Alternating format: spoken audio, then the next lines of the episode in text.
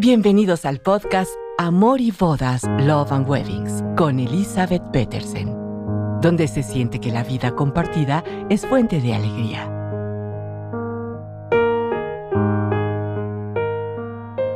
Hola, ¿cómo están? Para los que me vienen siguiendo, recordatorio.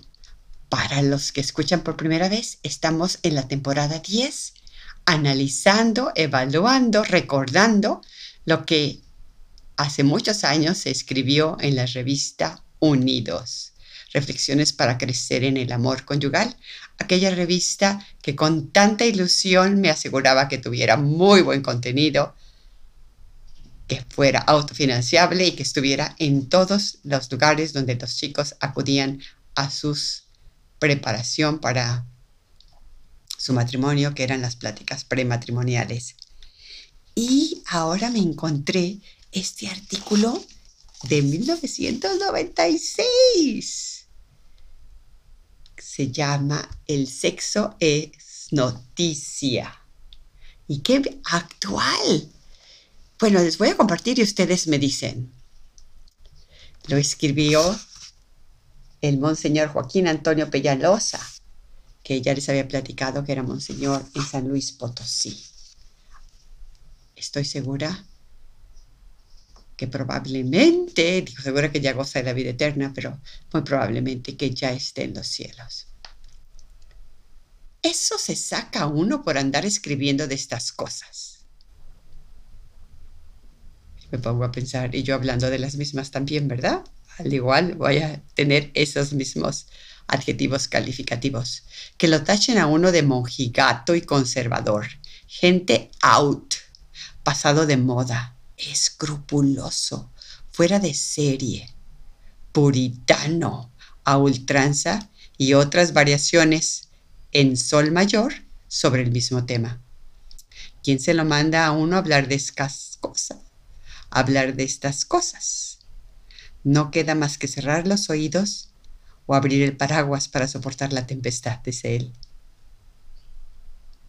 Y una vez así, curado de espanto, empiezo uno a escribir de esta manera y de estas cosas.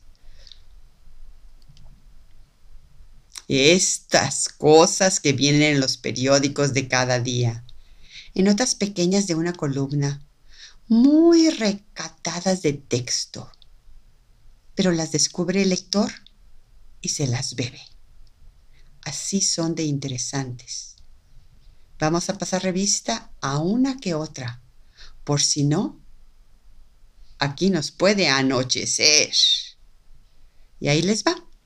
Dos señoritas de Estados Unidos solicitaron casarse, alegando al juez razones muy filosóficas. Y lo mismo hicieron dos jóvenes varones del mismo país, invocando naturalmente principios de libertad. Una dama de París salió a pasarse como acostumbra cada tarde para estar en peso. Solo que dejó los vestidos en casa. Afirmó ante la policía que uno es dueño de hacer lo que quiere. Otra nota. En Dinamarca se organizó con el éxito previsto una exposición pornográfica en donde el sexo no solo se ofrecía en libros y fotos, sino también el rojo vivo. En una ciudad de cuyo nombre no quiero acordarme, muchachas totalmente desnudas sirven la mesa a los turistas. En los hoteles de esta y de aquella región, los huéspedes varones reciben un álbum de fotografías para que seleccionen la chica que les guste. Ah, ahí también van los precios. Una sola imprenta de un solo país produce diariamente 20.000 fotografías de desnudos. Una fábrica situada en este mundo ancho y ajeno se dedica a producir artículos sexys como si fueran souvenirs para la temporada de turismo. También en Dinamarca, las leyes de esta nación aceptan el homosexualismo sin ningún trabajo ni perjuicio. Perdón, no es trabajo, sino sin ninguna traba ni perjuicio.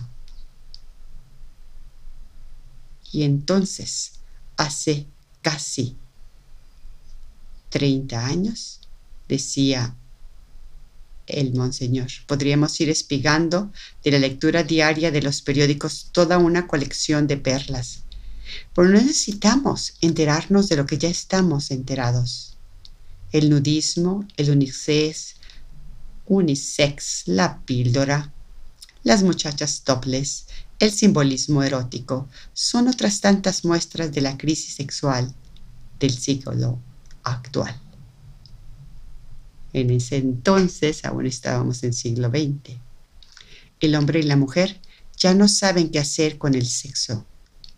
Un sexo comercializado, industrializado, en todas sus formas, métodos y estilos inimaginables.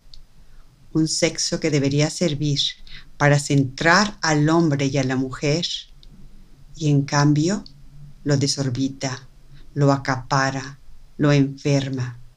Se vive para el sexo y a veces también se muere por él.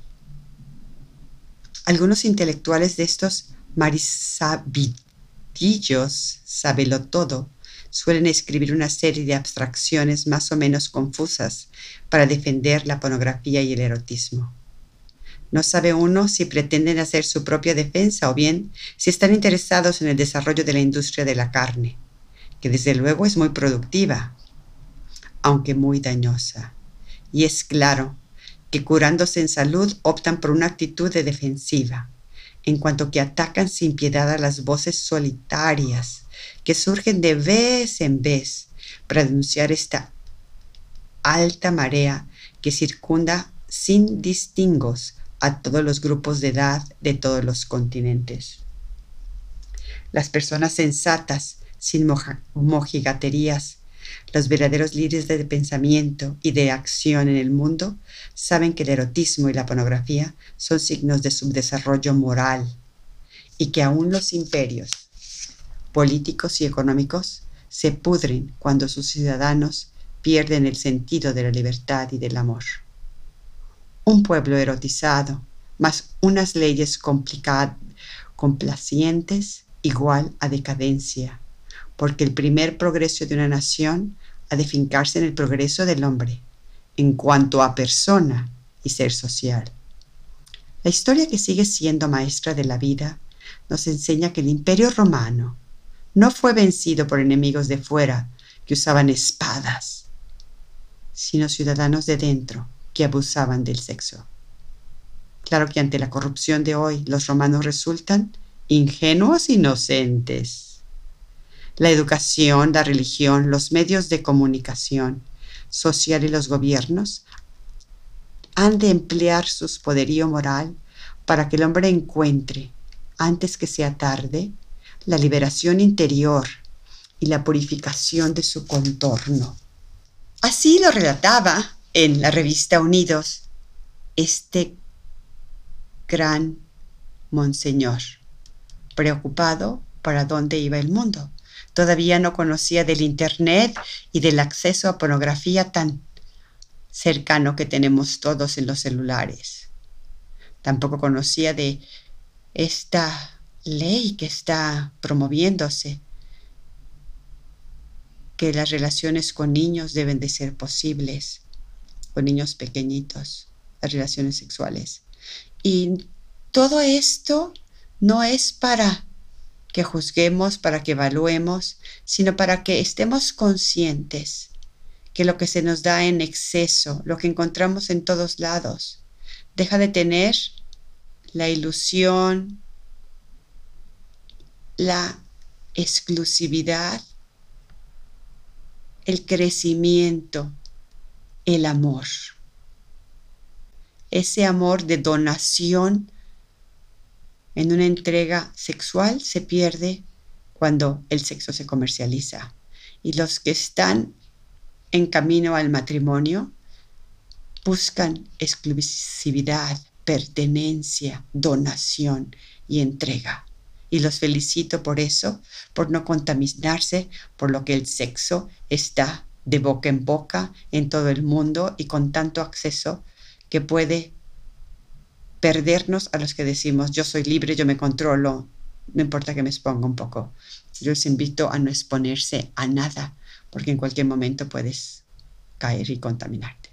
Bueno, muchísimas gracias por estar conmigo en estas reflexiones de la revista Unidos y Gracias por los que me escriben y los que me seguirán escribiendo. Hasta pronto. Gracias por escucharnos. No olviden que la boda es un día y el reto de decidir vivir en el amor es de cada día. Esperamos sus comentarios en amoribodaspodcast.gmail.com. Hasta la próxima.